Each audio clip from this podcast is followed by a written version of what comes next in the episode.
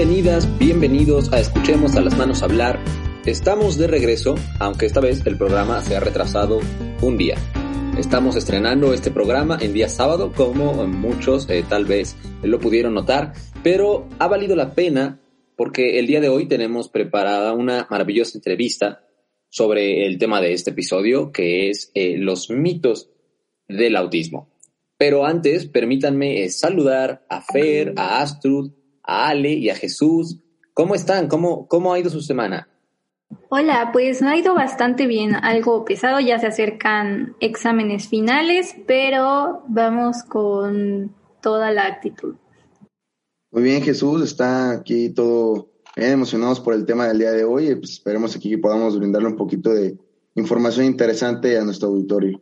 Así es, muchas gracias. Igual, creo que como Astrud, así estamos todos, que van a empezar los exámenes pero em, pues igual, o sea, creo que esto es un tema que se tiene que hablar, ahora sí que hagamos lo que hagamos porque creo que mucha gente, y me incluyo, ¿no? O sea, no conocemos mucho sobre estos temas y está muy interesante. Yo también opino que ha sido, un, ha sido una semana con días agitados y creo que la próxima tal vez también lo sea.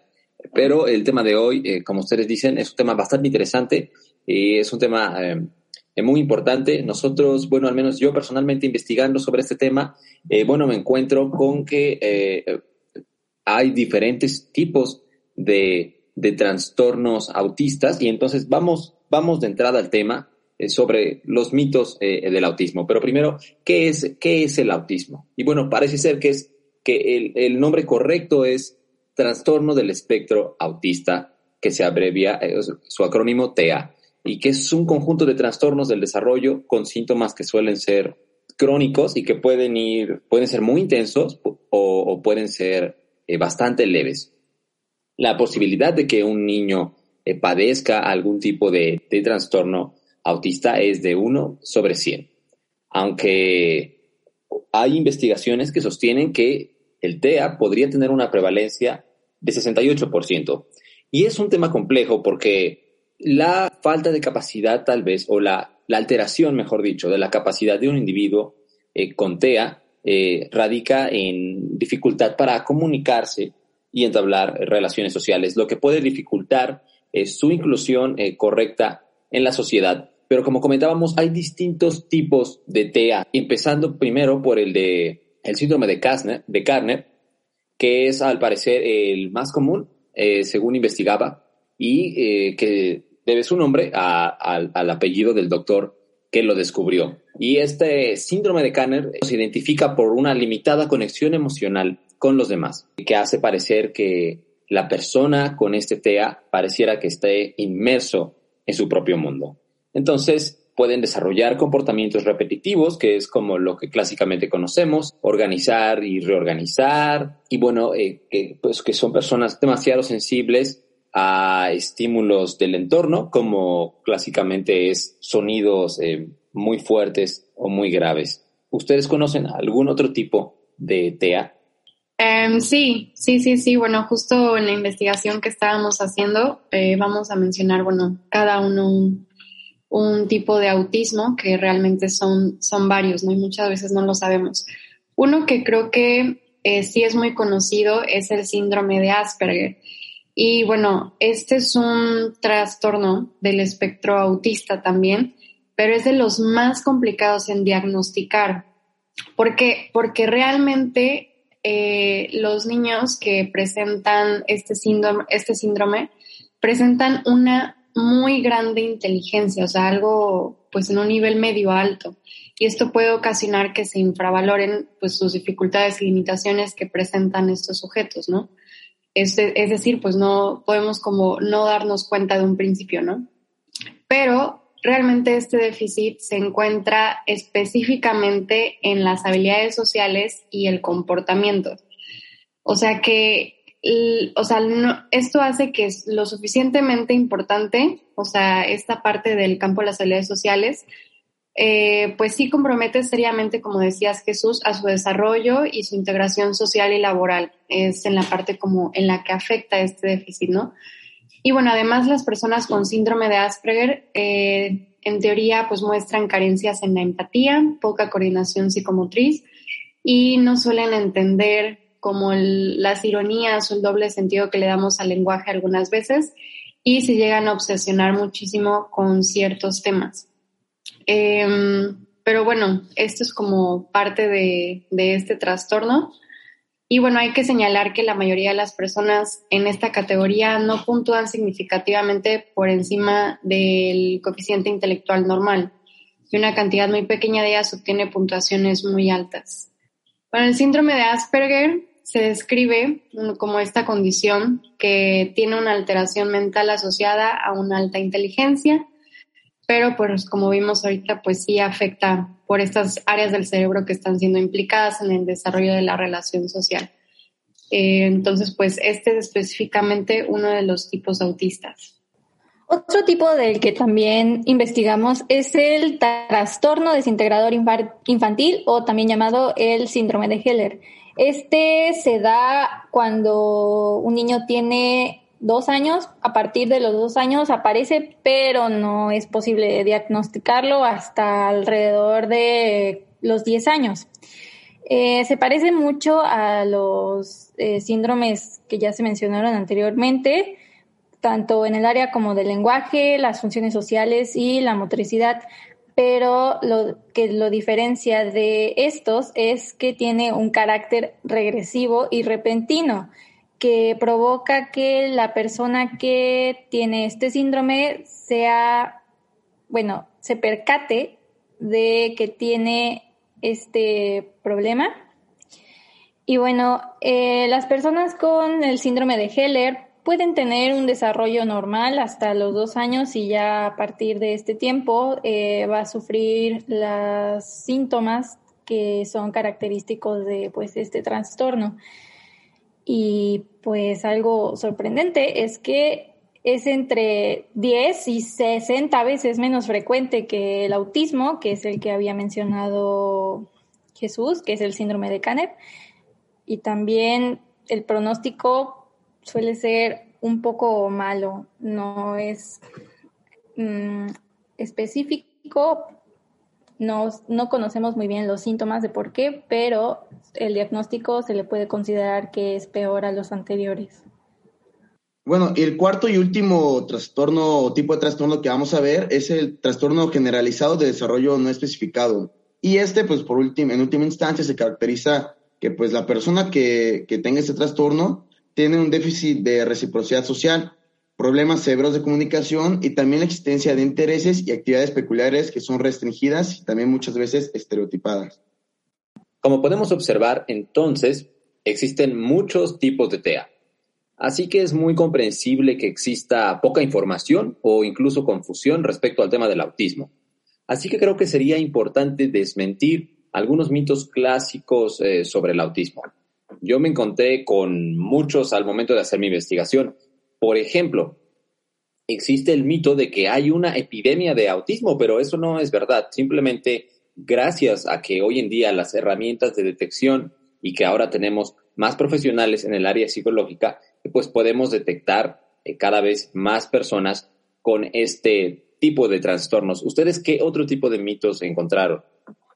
Bueno, Jesús, la verdad es que yo he escuchado mucho que se dice que el autismo no se quita, ¿no? O sea, creo que escuchamos mucho como esta frase, pero realmente no podemos como decir eso, que el autismo no tiene cura, porque realmente no es una enfermedad, como estuvimos viendo en los tipos del autismo, es una condición humana permanente que puede mejorar con la intervención temprana y la disminución de las barreras sociales, ¿no? Entonces, no podemos decir que no se quita porque no es una enfermedad. Y otro mito que em, pues creo que está, está también presente es que se dice que el autismo puede provocarlo vacunas o medicamentos o alguna mala alimentación durante el embarazo. Esto es totalmente falso porque las circunstancias verdaderas que dan lugar al autismo provienen de un sinfín de posibles combinaciones pero más que nada son genéticas, metabólicas y ambientales. Entonces, eh, bueno, esos son uno de los mitos que son pues totalmente falsos. Otro mito es que se cree que las personas con autismo son extremadamente inteligentes, pero la realidad es que únicamente el punto 5 de las personas con autismo tienen un síndrome conocido como síndrome de Savant o el síndrome del sabio, en el cual eh, es una afección rara que una persona con alguna discapacidad mental significativa puede demostrar determinadas habilidades en un grado muy por encima del promedio y pues es extremadamente raro que esto suceda y pues no vamos a encontrar a muchas personas que sean muy inteligentes y que tengan algún trastorno autista.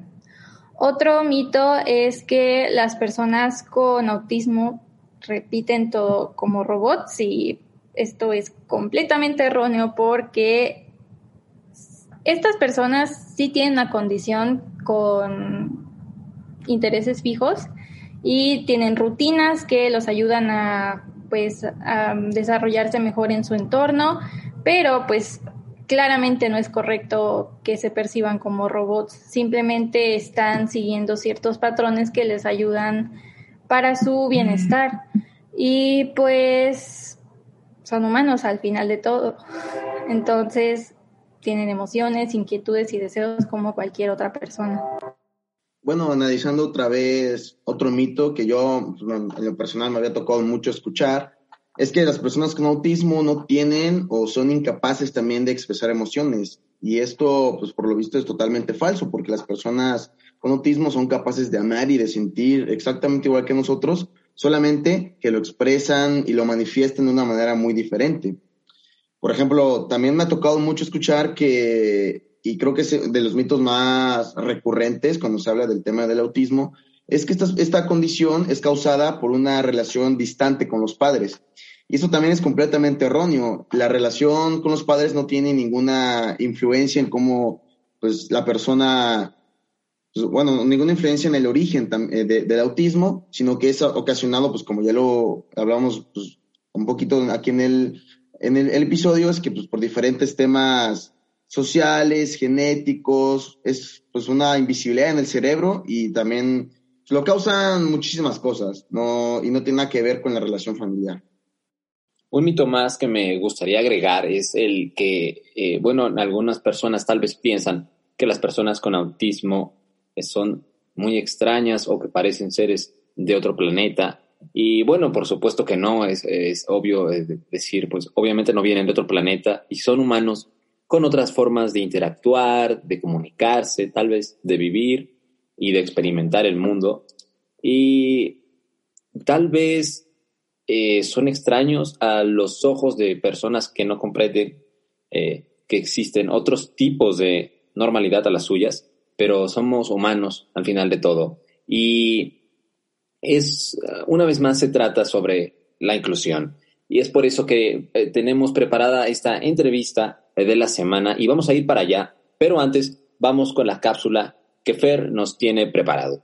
CAUC, Consultoría en Asuntos Educativos. Somos una asociación civil sin fines de lucro, cuya misión es desarrollar nuevos métodos educativos, así como fortalecer las técnicas y estrategias de enseñanza de maestras y maestros con el objetivo de garantizar una educación de excelencia en nuestro país. Buscas actualizarte y capacitarte para afrontar con éxito los procesos de promoción horizontal, vertical y de admisión 2021 de educación básica de la OSICAM. Contamos con asesores educativos con formación académica y amplia experiencia para atender profesionalmente a todos nuestros participantes en cada curso. Pregunta por ellos, tenemos una opción para ti.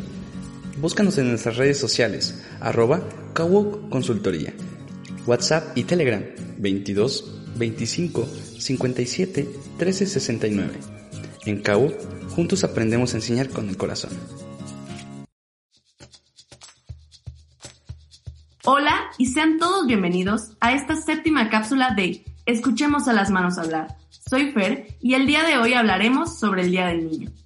Como muchos sabemos, existe un día especial dedicado a los niños. En México se conmemora cada 30 de abril el cual lo celebramos el día de ayer. No obstante, existe una fecha oficial para celebrar a los niños, determinada por la Asamblea General de las Naciones Unidas, el 20 de noviembre. El Día del Niño fue creado para conmemorar a las víctimas infantiles de la Primera Guerra Mundial, luego de que este conflicto bélico dejara a cientos de personas afectadas. El 26 de septiembre de 1924, la Liga de las Naciones ratificó la Declaración de Ginebra sobre los derechos de los niños, que buscaba la protección de los menores. Por otro lado, el Día del Niño se festeja desde 1924, cuando el gobierno de Álvaro Obregón aceptó la ratificación hecha por la Liga de las Naciones, pero se decidió que se festejaría el 30 de abril por tres fechas claves para los mexicanos. Primera, el aniversario de la Revolución, 20 de noviembre, día con el que se empalmaba, y por coincidir en la misma semana del Día del Trabajo, 1 de mayo, y la Batalla de Puebla, 5 de mayo. Esta fecha invita a recordar que los niños y niñas son el grupo más vulnerable de una comunidad y por tanto es responsabilidad de todos cuidar y proteger sus derechos para garantizar su bienestar. Además de celebrar el Día del Niño con fiesta, dulces, globos y colores, es importante usar esta fecha para recordar que todos los niños tienen derecho a la salud, la educación y la protección, independientemente del lugar del mundo en el que hayan nacido. Déjame adivinar. Necesitas un logo para tu marca. O tal vez un personaje que la represente. Necesitas imágenes para publicar en redes sociales. Un tríptico o un banner. También podrías querer regalarle una ilustración especial a alguien. En cualquiera de los casos, y lo que se te ocurra relacionado con diseño, publicidad e ilustración, puedes contactarme. Mi nombre es Lupita Hugo y aquí te dejo mis datos.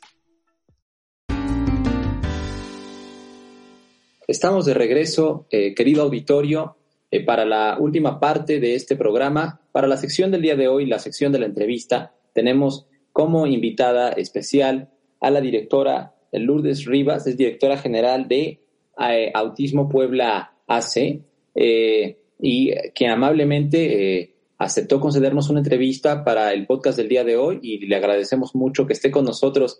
Buenas tardes, licenciada Lourdes. Hola, buenas tardes. Muchas gracias por la invitación. No, muchas gracias a usted por tomarse el tiempo de estar con nosotros.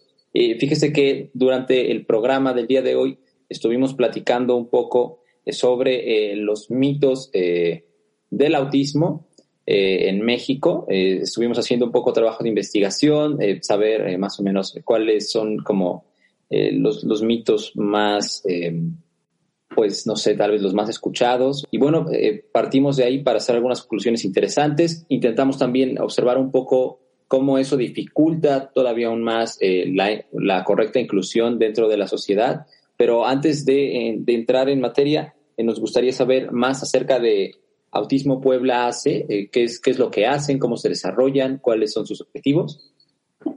Claro que sí, mira, Autismo Puebla eh, es una asociación civil, llevamos cinco años ya eh, trabajando aquí en la ciudad de Puebla. Y bueno, tenemos diferentes... Eh, pues diferentes partes en las cuales nos vamos desarrollando, ¿no? Por un lado tenemos la parte de, diagnóstico, entonces realizamos los diagnósticos a las personas eh, que se considera o que nos envían por algún rasgo característico del autismo para poder hacer una valoración adecuada y llegar al diagnóstico correcto. Después, bueno, tenemos la parte terapéutica, en donde damos diferentes tipos de terapia. Tenemos desde terapias psicopedagógicas, terapia de comunicación y lenguaje, eh, terapia ocupacional, terapia eh, de psicomotricidad. Nos vamos adaptando un poquito a las necesidades que tienen cada una de las personas con las que estamos trabajando. Trabajamos también eh, con el servicio de inclusión educativa, en donde damos apoyo a los colegios para realmente hacer un proceso inclusivo, ¿ok? O sea, no queremos que tengan ahí a nuestros chicos únicamente rentándonos el espacio, sino que realmente se haga una inclusión, ¿ok? Y eh, bueno, después aparte de todo esto, tenemos servicios eh, específicos para las familias, en donde trabajamos desde eh, la red de abuelos, dando apoyo a los abuelos de los chicos. Tenemos escuela de hermanos, en donde trabajamos, bueno, pues directamente con los hermanos de nuestros chicos. Tenemos talleres específicos para padres de familia y aparte tenemos la formación profesional. Entonces ahí damos, bueno, pues diferentes talleres, cursos, capacitaciones, acreditaciones relacionados con el tema del autismo para todos los profesionales que gustan seguir ampliando un poquito, bueno, pues lo que es toda su formación laboral. Es un poquito, bueno, pues lo que nosotros realizamos y aparte hacemos servicios de sensibilización y difusión, en donde, bueno, pues intentamos eh, acercarle a la sociedad un poquito más esto de que sean, bueno, pues conscientes de qué es el autismo, ¿no? Hay mucho desconocimiento a nivel social. Entonces, bueno, pues uno de nuestros objetivos fundamentales es que la sociedad pueda conocer un poco sobre el autismo. Y bueno, pues es todo lo que más o menos nosotros realizamos. Entiendo. Entonces, eh, resumiendo, eh, que Asociación Puebla hace, hace un servicio, eh, empieza haciendo un servicio de diagnóstico y ya de ahí se vienen desprendiendo diversas actividades como lo puede ser la terapia, la inclusión educativa, asesoría familiar, formación profesional y también eh, que son como brigadas de sensibilización hacia la sociedad. Exactamente, sí, trabajamos sensibilizando a la sociedad también. ¿Y estas brigadas cómo, cómo se realizan? Por ejemplo, son campañas de redes sociales, tal vez van eh, tocando puertas, eh, ¿cómo, Tocando puertas no, pero sí eh, intentamos acercar a la sociedad, ¿no? Desde cosas tan sencillas como el hecho de estar hoy aquí, por ejemplo, ¿no? O cuando nos invitan pues a algún programa de radio, a la televisión, a donde sea, nosotros vamos eh, a hablar. Obviamente esto permite que la gente nos escuche, llegar a muchas más personas y vamos sensibilizando. Y después aparte tenemos programas específicos, ¿no? Sobre todo la campaña más grande que tenemos es la campaña del 2 de abril, que fue hace poquito, eh, que es el Día eh, Mundial del Autismo. Entonces, bueno, pues ahí hacemos eh, muchas actividades desde subir videos, o sea, manejamos obviamente mucho redes sociales para poder llegar a mucha más gente, pero después, aunque este año fue una excepción y el año pasado obviamente por los temas de pandemia, pero bueno, pues se hacen muchas actividades en la ciudad, ¿no? O sea, en el contexto en donde todos nos desenvolvemos, en donde hacemos desde actividades para niños, actividades para adolescentes, eh, pláticas, para público en general, ¿no? O sea, para cualquier persona que nos quiera escuchar. Se hace todos los años el alumbrado de, de azul, de toda la, de, bueno, de diferentes elementos emblemáticos de la ciudad, de diferentes monumentos, que es como un símbolo de concientización que se hace en todas las partes del mundo, que es una campaña eh, de sensibilización a nivel mundial en donde, bueno, se, se ponen de azul todos los monumentos como más emblemáticos de las ciudades y en Puebla nos sumamos todos los años también a esto. Hola, ¿qué tal? Eh, buenas tardes. Mi nombre es Jesús Pineda. Me parece igual interés, muy interesante y sobre todo muy pues importante la labor que ustedes hacen en la institución y me gustaría también saber cuáles serían pues unos objetivos que le gustaría cumplir a un plazo mediano. Bueno, pues mira, obviamente yo creo que nuestro objetivo primordial es mejorar la calidad de vida de las personas con autismo y de las familias de las personas con autismo, ¿no? Para eso tenemos que trabajar mucho desde con las personas con autismo, sí, las familias, pero también en, pues en la parte social, ¿no? Porque ellos se desenvuelven en los contextos en donde todos nos movemos, ¿no? Y para eso es importante que todo mundo, eh, pues sepa, ¿no? Que aprendamos a no juzgar sino apoyar en el momento en donde es necesario, ¿no? Entonces, bueno, pues nuestros objetivos ya llevamos unos años. La verdad es que, eh, pues hemos encontrado grandes alianzas, ¿no? Que nos han apoyado, bueno, pero principalmente lo que pretendemos es sensibilizar a la sociedad, ¿no? O sea, queremos que el día de mañana se deje de hablar de inclusión, ¿no? O sea, cuando la inclusión sea realmente, eh, o sea, sea real, ¿no? O sea, no vamos a tener que estar hablando de ella, va a ser parte de la sociedad, va a ser parte de la convivencia que tenemos entre las personas y del entender que la diversidad nos enriquece a todos, ¿no? Yo creo que ese es nuestro objetivo fundamental. No sé si a corto, a largo plazo, obviamente nos gustaría que fuera a corto plazo. En los últimos años se ha avanzado mucho en cuanto a sensibilización, ¿no? Pasamos de una sociedad que únicamente utilizaba eh, el autismo para referirse en términos peyorativos a ciertas personas o a ciertas actividades eso ya prácticamente se está eliminando. Obviamente sigue pasando porque, bueno, hay en la sociedad tenemos de todo un poco, ¿no? Pero eh, esto ya no pasa tanto, ¿no? O sea, ya todo, todas las personas tenemos un mínimo de conocimiento de lo que puede ser el autismo, ¿no? O sea, será mejor, peor, pero creo que se ha logrado ir sensibilizando un poco a la sociedad, ¿no? Hemos partido mucho de lo que es la educación, ¿no? De los centros educativos han sido un gran apoyo para nosotros. Obviamente, si ellos como centros educativos saben que es el autismo, nos ayudan a sensibilizar. Ellos son sensibles ante todos estos temas. Obviamente es algo que hacen pasar a, los chicos con los que trabajan, a los niños con los que trabajan y ellos son el futuro, ¿no? Próximo que tenemos. Entonces hemos empezado por ahí. Obviamente nos acercamos a mucha más sociedad, pero bueno, creo que es una parte fundamental y que nos ha ayudado mucho y creo que bueno, actualmente todos hemos escuchado en algún momento hablar de autismo. A lo mejor no acabamos de comprender exactamente qué es, pero bueno, creo que por lo menos ya se escucha mucho más el tema. Hola, buenas tardes. Tengo una duda sobre em, las personas a las que atienden, por ejemplo, entre qué rango de edades hay algún límite, pueden ser adultos y también si lo, las actividades que realizan con ellos son orientadas al tipo de espectro autista que tienen? Muy buena pregunta. Eh, mira, trabajamos con todas las edades.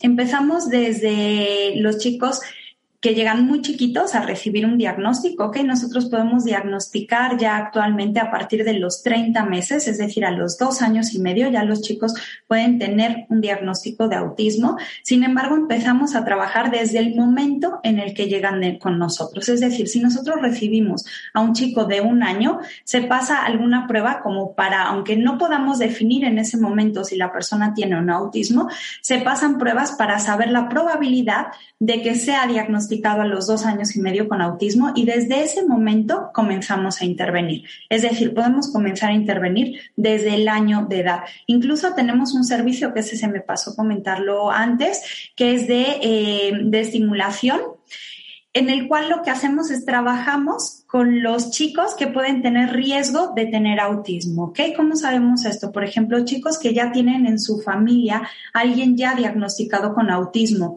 eh, que tienen hermanitos con autismo, que a lo mejor alguno de los padres ha sido diagnosticado con autismo, comenzamos a trabajar con ellos a partir de los cuatro meses para dar una buena estimulación, ¿ok? O sea, no nos esperamos a recibir el diagnóstico de la persona, sino que comenzamos a realizar una estimulación temprana que obviamente, bueno, pues les va a beneficiar independientemente de que sea autismo o no. Pero lo que pretendemos es que si es autismo, estar trabajando lo antes posible ya con la persona, ¿ok? Y de ahí nos vamos rango de edades, bueno, pues trabajamos con todas las personas, ¿ok? O sea, no tenemos un límite de edad.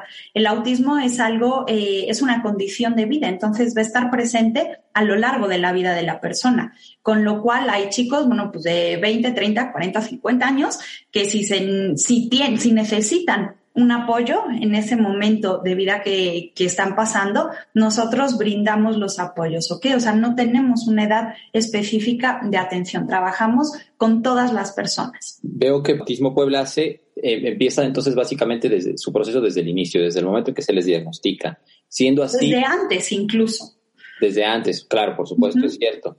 Siendo así, eh, eh, supongo tienen bastante experiencia acumulada. Entonces, durante el camino que ustedes recorren eh, con las personas a las que ayudan, ¿dónde, ¿dónde dirían ustedes que se encuentran tal vez los principales problemas o que inician los problemas para una correcta inclusión? Porque nosotros estuvimos platicando y decíamos que no sabíamos ciertamente de dónde viene al comienzo. Puede venir de de, viene de estructuras sociales, tal vez, o tal vez institucionales. Podría ser, por ejemplo, usted menciona la inclusión educativa y también, pero también al mismo tiempo menciona que se brinda una asesoría familiar. Y supongo que la asesoría familiar se brinda porque la forma en que se asuma en la familia que tienen a, que una de sus, eh, de sus miembros es, es, autista, eh, supongo que influye en, su, en su forma de actuar. Entonces, ¿dónde dirían ustedes que empiezan tal vez los primeros factores excluyentes o que dificultan una inclusión? Mira, para poder lograr una inclusión tenemos que partir desde lo más próximo al contexto de la persona, ¿no? En ese caso sería pues la casa, ¿sale? Entonces, desde el momento en el que unos padres reciben un diagnóstico, todo diagnóstico conlleva un proceso de duelo, ¿ok? Porque has perdido algo que esperabas, ¿sale? O sea, desde que tú estás esperando un hijo, tú tienes ciertas expectativas. En el momento en el que recibes un diagnóstico de, trastorno del espectro autista o cualquier otro tipo de diagnóstico, tus expectativas cambian, ¿ok? O sea, no es que te quedes sin expectativas, sino que tus expectativas cambian.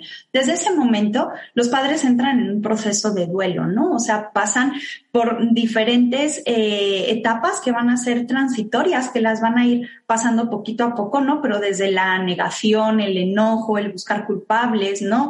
Eh, las ganas de llorar. Todo esto es algo que tienen que pasar las familias hasta poder llegar a aceptar el diagnóstico, ¿no? Hasta ver, bueno, pues sí, mi hijo tiene autismo y no pasa nada, es un niño como otro cualquiera eh, que va a necesitar otro tipo de apoyo tal vez, pero pues es que todas las personas necesitamos apoyos a lo largo de nuestra vida, ¿no? Entonces, eh, lo que nosotros hacemos es comenzar con esta inclusión en casa, ¿no? O sea, el que ellos no lo vean como, no, bueno, es que como tiene autismo, entonces no puede o no debe de, ¿sale? O sea, empezamos desde esa parte de, ajá, sí, tu hijo tiene autismo, pero él puede ser capaz de todo, ¿no? O sea, a lo mejor necesita un apoyo para lograrlo, pero vamos a trabajar en ese apoyo, ¿sale? Entonces, desde empoderar a los padres y a la familia más cercana, porque muchas veces pues no son los papás, son los abuelitos, ¿no? Que a veces se niegan a este, a este diagnóstico, ¿no? pues por falta de conocimiento, ¿no? Que no sabes ni lo que es, ni lo que implica, ni lo que va a ser.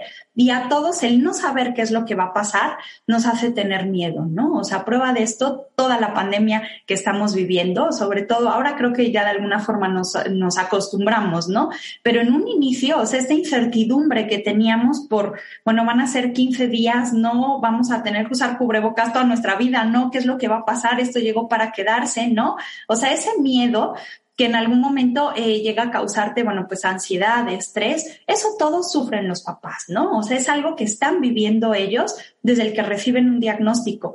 No es que dejen de querer a su hijo, ¿no? No, por supuesto que no. Siguen teniendo el mismo cariño y sigue siendo su hijo. Pero el enfrentarte a algo que para ti es desconocido, que no sabes qué es lo que tienes que hacer específicamente, si ya el hecho de ser padres es complicado, bueno, pues aún se les complica un poco más, ¿no? Entonces, la inclusión yo creo que comienza en el hogar. Tú tienes que creer que tu hijo puede ser capaz. O sea, nosotros tenemos que empoderar a esos padres para que ellos a su vez empoderen al resto de la familia y a su hijo. ¿Sale? Entonces comenzamos desde ahí. Después, obviamente, un pilar fundamental para nosotros, a lo que les comentaba antes, ¿no? La parte escolar, ¿no? O sea, tenemos que eh, ser sensibles ante todo esto. Desde Autismo Puebla creemos en que la inclusión social es posible.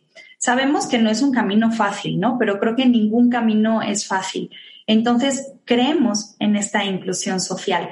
Para poder lograr esta inclusión social, partimos desde lo que les comentaba, ¿no? La inclusión en casa, partimos desde eh, la inclusión educativa para poder llegar a eh, una inclusión social, ¿no? Para que nuestros chicos tengan, eh, puedan ir a una universidad, puedan tener un trabajo, puedan desenvolverse y puedan ser felices, ¿no? Por eso les hablaba antes de calidad de vida. Lo que buscamos es la calidad de vida de la persona. Entonces, es fundamental todo, pero tenemos que partir de algo, ¿no? Y cuando llegan un chico, cuando alguien recibe un diagnóstico, tenemos que partir de esos padres, de ese colegio, ¿no? O sea, vamos acompañando en todo el proceso a la persona. Y yo creo que la inclusión es posible. Sé que nos falta mucho, en México nos falta muchísimo trabajo por hacer, pero creo que se está haciendo entre muchas instituciones, creo que se está haciendo un muy buen trabajo y espero que dentro de poco, lo que les decía antes, ¿no? Que la, que dejemos de tener que estar sensibilizando y hablando de inclusión, ¿no? Que ya no sea necesario y que únicamente sea la convivencia entre personas. Una pregunta que a mí me gusta mucho realizarle a veces a, otros entrevistados y que, sobre todo por, para ver con el entusiasmo que, con el que me responden, es cómo ha cambiado autismo hace su, su vida, su forma de vivir. O sea, ¿qué, qué, qué, cuál es la experiencia que usted le ha dejado estar al mando de una institución tan, tan multifacética, tan, que, que, ayuda tanto a personas como a los niños y tanto a los papás? ¿Qué, qué le ha dejado a usted la asociación? A mí, bueno, pues es que a mí eh, Autismo Puebla y el autismo en general llevo pues como 12 años dedicándome al autismo. Es mi vida, o sea, es parte fundamental de mi vida, ¿no? Entonces, eh, pues a nosotros nos ha dejado un montón de aprendizajes, a mí específicamente, ¿no? O sea, y ya no solo como profesional, ¿no? Sino como persona. El ver que te esfuerzas día a día y que puedes conseguir todo lo que quieras, ¿no? El ver que en una sonrisa que una mirada dice más que mil palabras, ¿no? Entonces, es parte de mi vida. A mí me ha, me ha hecho crecer, ya les digo, o sea, no únicamente profesionalmente, me ha hecho crecer como persona, como ser humano, el ser más sensible, el ver que no se trata de tener compasión, porque muchas veces vemos la discapacidad con ojos de, compasión, ¿no? De, ay, pobrecitos, ¿no? O sea, no, no se trata de, de, tener compasión por nadie. Se trata de decir, bueno, pues en qué puedo apoyar, ¿no? ¿Qué es lo que puedo hacer yo para ayudar y qué es lo que puedo hacer yo para poner mi granito de arena día con día? ¿no? Entonces, esto es lo que desde Autismo Puebla intentamos realizar. Le repito, pues sí, no es un trabajo fácil, ¿no? A veces sí nos va muy bien y tenemos muchísimo éxito y a veces nos encontramos con piedritas en el camino, al igual que se las encuentra cualquier otra persona, ¿no? Y son cosas que tenemos que ir resolviendo y que tenemos que, salir adelante. Licenciada Lourdes, eh, para aquellas personas que, quieran conocer más acerca de Autismo Puebla hace, eh, que quieran acercarse a ustedes, que tengan dudas, preguntas o simplemente conocer más sobre su trabajo. Eh, ¿Algún medio de contacto, redes sociales tal vez? Sí, en redes sociales nos pueden encontrar como Autismo Puebla AC en cualquier red social.